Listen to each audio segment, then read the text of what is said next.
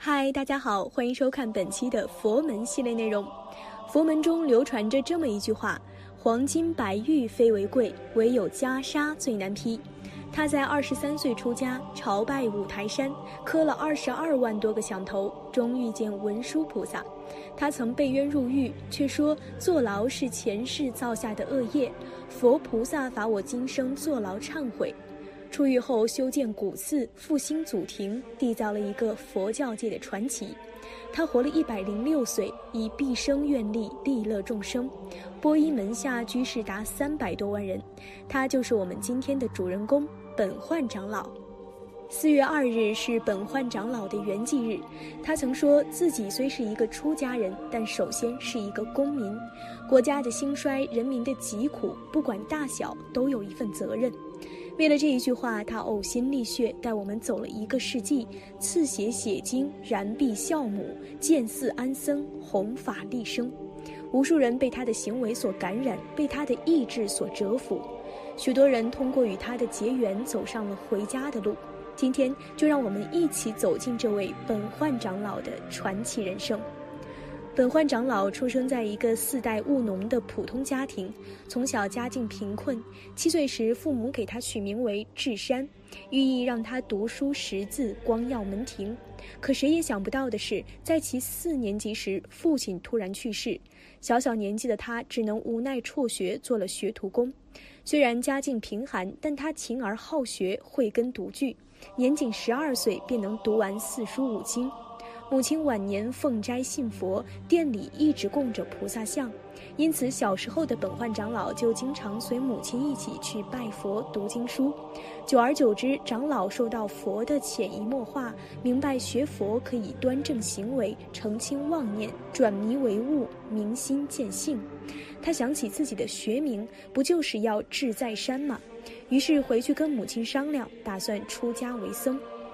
一九三零年，长老到镇上的报恩寺出家。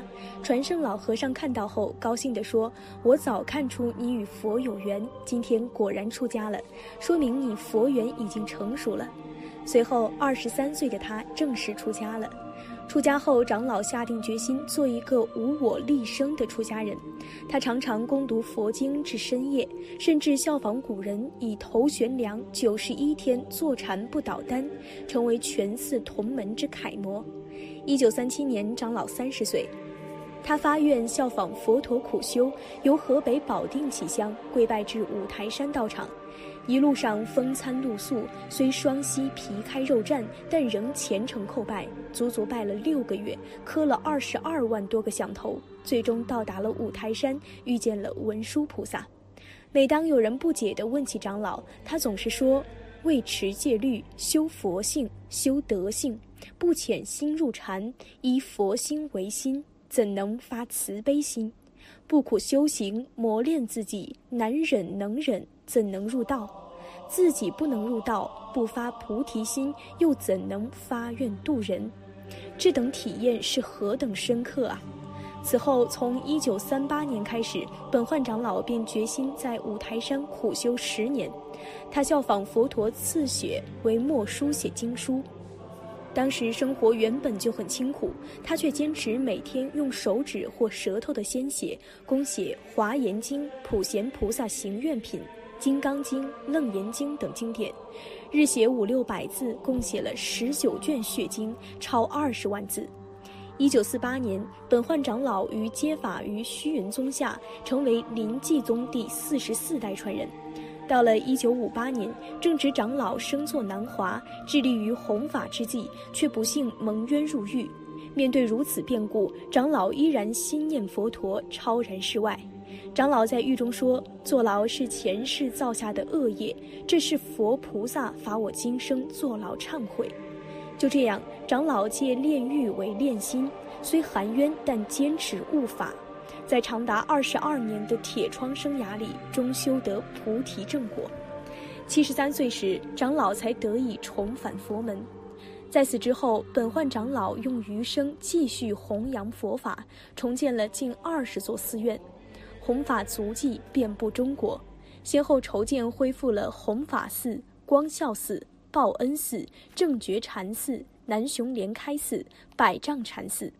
经他重修和修复的寺院道场规模之大，辉煌的程度可谓前无古人。世间上的事迹就是这般的神奇。下面我们再来分享两则本焕长老的渡人的小故事。深圳弘法寺方丈印顺大和尚与本焕长老仿佛是上辈子注定的缘分。印顺大和尚出家前是一位成功商人，从不信佛。一次，他受一位故人委托前往医院探望九十三岁高龄的本焕长老，可谁想到刚走进长老病房，长老便一眼看中他：“你无论如何要出家。”当时事业上如鱼得水的他觉得太莫名其妙了，出家怎么可能呢？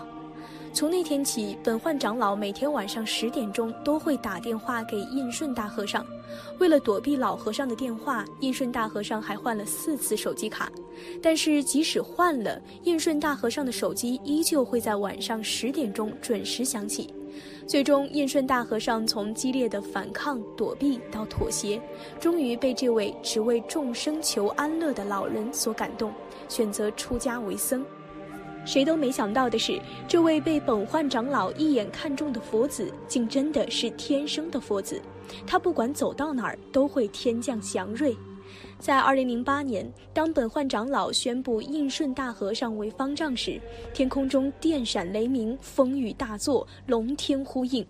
在荣升方丈的时候，天空惊现祥云朵朵，呈现狮子状。万佛云集，诸圣显现，上万寺众弟子都目睹了这一奇观。此外，还有一名叫印亮的比丘尼，他小时候常能忆起自己前世是一只鸭子。在一次机缘巧合之下，他去拜访了本焕长老，在顶礼时，前世情景历历再现，他不禁痛哭一场，并很快在那里剃度出家。后来从长老弟子口中得知，原来本焕长老在文革期间曾为公社放鸭喂鸡，他常给那些鸡鸭拨衣三宝，为他们念经咒回向。你可能不相信，这位印量比丘尼就是其中的一员。除了修建寺院之外，长老为修建学校、道路、救灾、助残等等所捐助的善款也是数以亿计。有人说，他就是弥勒佛转世。本焕长老在待人接物上不分地位，也无论富贵贫贱，都一律平等对待，所以每天登门拜访的善男信女络绎不绝。特别是佛诞日、节假日的人数更多，每年的初一到十五，信众可达十万人之多。在一九九八年八月长江流域水灾时，本焕长老率领弟子募捐总计七十万余元，为福建福安修建了一座焕新小学。为湖北新州里集修建了一座焕新小学，为湖北新州里集修建了一座建民医院。数十年来，为社会建学校、建医院、扶贫济困、修桥补路，捐资超一千余万元。二零一二年四月二日，本焕长老在深圳弘法寺安详逝寂，逝寿一百零六岁。生前，长老不止一次指着一颗星星说过：“我将到那里去。”印顺大和尚回忆说，老和尚去世前一晚，天空出奇的美丽，有一颗星星格外明亮。当时大和尚心里明白，老和尚是留不住了，那天晚上是一定要走了。四月四日，弘法寺本焕长老灵堂上空天空异象，师傅云端显法相，网友摄像下空中云端本焕长老的照片。本焕师傅涂皮法会时惊现祥瑞，本来天昏地暗，天空竟突然放晴，红光万丈。法会结束后便倾盆大雨。长老涂皮开窑后，经专家鉴定，在铁栏融化的情况下，全身骨骼完整，皆为舍利，举世震惊。这就是小编今天要讲的本焕长老的一些传奇片段。佛说世间无僧宝，大地皆沉沦。